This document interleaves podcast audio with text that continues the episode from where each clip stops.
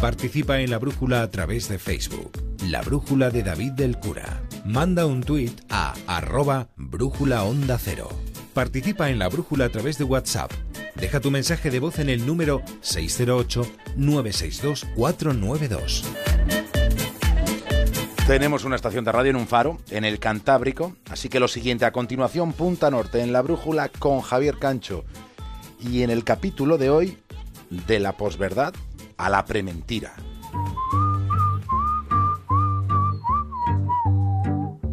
En el futuro que se acerca, los titulares podrían no ser lo único falso de algunas noticias.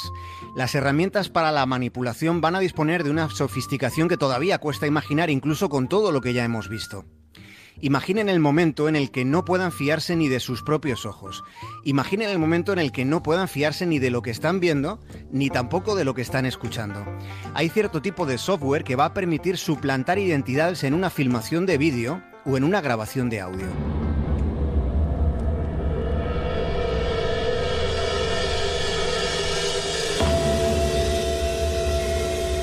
Suplantación. De eso estamos hablando ustedes podrían estar viendo a Donald Trump en su pantalla y no ser Donald Trump el que estuviera allí. Y podría llegar a hacerse incluso en tiempo real. Es probable que alguna vez hayan oído hablar del chroma, de la clave de color. El croma es una técnica audiovisual utilizada tanto en cine como en televisión. Consiste en reemplazar el área que ocupa un color por una imagen en movimiento, por una secuencia de vídeo. Se hace con ordenadores. Se hace cuando es demasiado costoso o es directamente inviable rodar con el protagonista en el escenario deseado. La suplantación de lugares se lleva haciendo desde hace años, pero de lo que esta noche estamos hablando es de la suplantación de personas con el consiguiente recorrido que para la manipulación podría suponer esta técnica. Hay sistemas que van a permitir manipular en vídeo las expresiones faciales de alguien para que concuerden con las de otra persona que ha sido monitorizada por una cámara con sensor de profundidad. El resultado es inquietantemente realista. En los medios de comunicación serios van a ser necesarios más pronto que tarde los departamentos de verificación. Yo no conozco el futuro. No he venido para deciros cómo acabará todo esto. Al contrario, he venido a deciros cómo va a comenzar.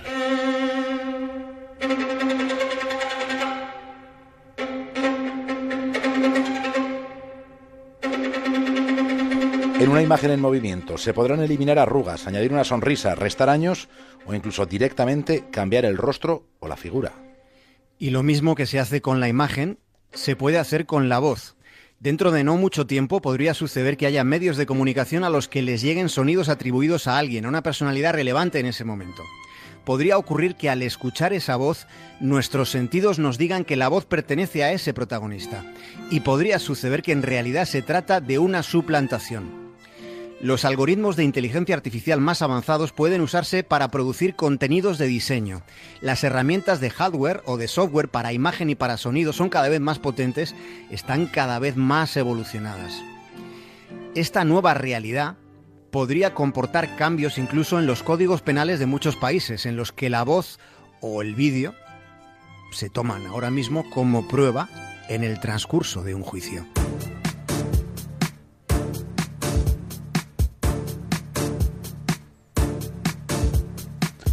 Está a punto de generarse un complejo problema de confianza al que habrá que enfrentarse. En realidad son nuevos contextos para riesgos que siempre han estado ahí. 24 de enero del año 2013, el diario El País publicaba una información bajo el siguiente epígrafe. La foto que el país nunca debió publicar. Este periódico pedía de ese modo disculpas por haber publicado en primera página una foto falsa de Hugo Chávez. La imagen no era de Chávez. Se había hecho esa fotografía cinco años antes de ese supuesto momento y se le había hecho a un paciente sin relación alguna con Chávez más allá de su enorme parecido. En aquella petición de disculpas, el país explicaba que desde hacía años trabajaba con la agencia gráfica G3 Online, que representaba aquí en España a otras 60 agencias internacionales. Esa agencia ofreció la imagen de un Chávez moribundo en una camilla. Lo hizo por los conductos habituales. Al serle requerida información sobre el origen de esa foto tan llamativa, las circunstancias de la misma fueron reseñadas. La agencia lo que dijo es que procedía de una enfermera cubana.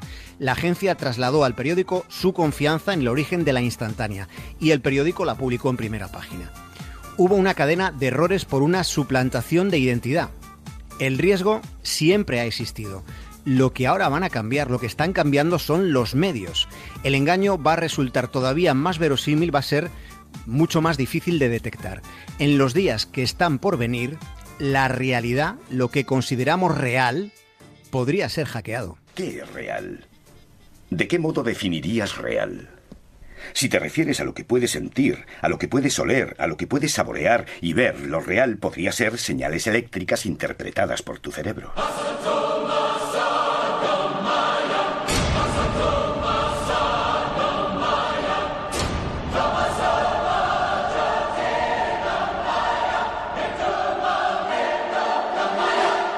Es el futuro que viene.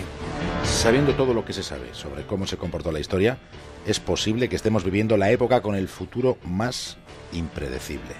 Fijémonos en algo que sucedió hace poco recientemente en el tranquilo condado de Monmouth, en Nueva Jersey. Allí algunos de los que caminaban por la calle repararon con alguna sorpresa en que había un coche que se conducía solo. No todos hemos visto coches moviéndose sin pilotaje humano, pero sabemos que Google, Tesla, General Motors y otras compañías ya tienen modelos en funcionamiento. Pero el vehículo del que les estamos hablando tiene una particularidad añadida que nos llama la atención esta noche. Ese coche no seguía las indicaciones pautadas por un ingeniero.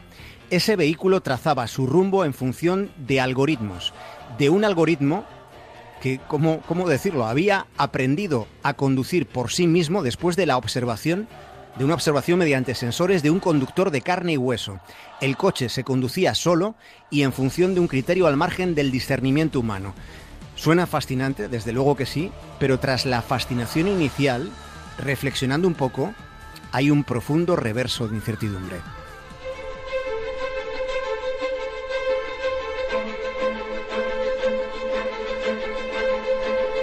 El asunto de ese coche conduciendo por inteligencia artificial. El asunto reside en que no está claro cuál es el mecanismo a la hora de tomar las decisiones.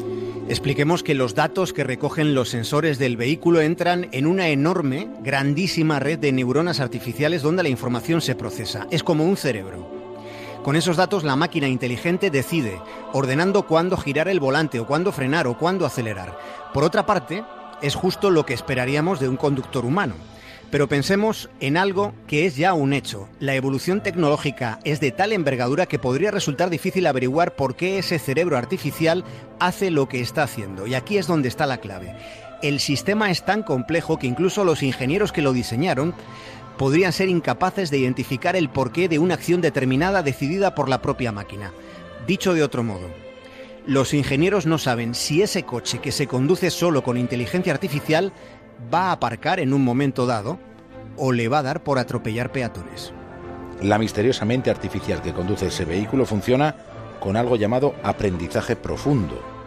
Dicen que el aprendizaje profundo se va a usar para diagnosticar enfermedades mortales o para tomar decisiones bursátiles multimillonarias. Este tipo, ese tipo de inteligencia artificial va a transformar por completo industrias enteras que conocemos, que nos resultan cotidianas a día de hoy. En algunos países, ya están empezando a, utilizar modelos matemáticos de este porte para determinar, por ejemplo, si se autoriza una libertad condicional, para conceder préstamos, para hacer contratos de trabajo. Los algoritmos van a tomar decisiones que hasta ahora tomábamos nosotros. Pero ¿qué ocurre si el sistema falla?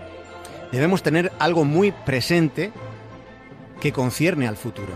A medida que la tecnología avance, podríamos llegar a cruzar el umbral. Ese umbral se habría rebasado cuando utilizar la inteligencia artificial suponga un acto de fe. Nunca se habían desarrollado máquinas que funcionasen sin que sus creadores entiendan exactamente cómo lo hacen, cómo hacen cada cosa que hacen. Desde luego que los humanos no siempre podemos explicar nuestros propios procesos cognitivos. Pero durante milenios y milenios hemos desarrollado maneras de confiar, de intuir, de calibrar a los otros. Desde la infancia, desde la más tierna infancia aprendemos esos sistemas de precaución respecto a otros humanos. La pregunta es, ¿esto será posible con las máquinas que procesan y toman decisiones de manera muy distinta a cómo lo hacemos nosotros? Hemos empezado hoy una serie de capítulos de Punta Norte, aquí en La Brújula, sobre una realidad impredecible, la inteligencia artificial.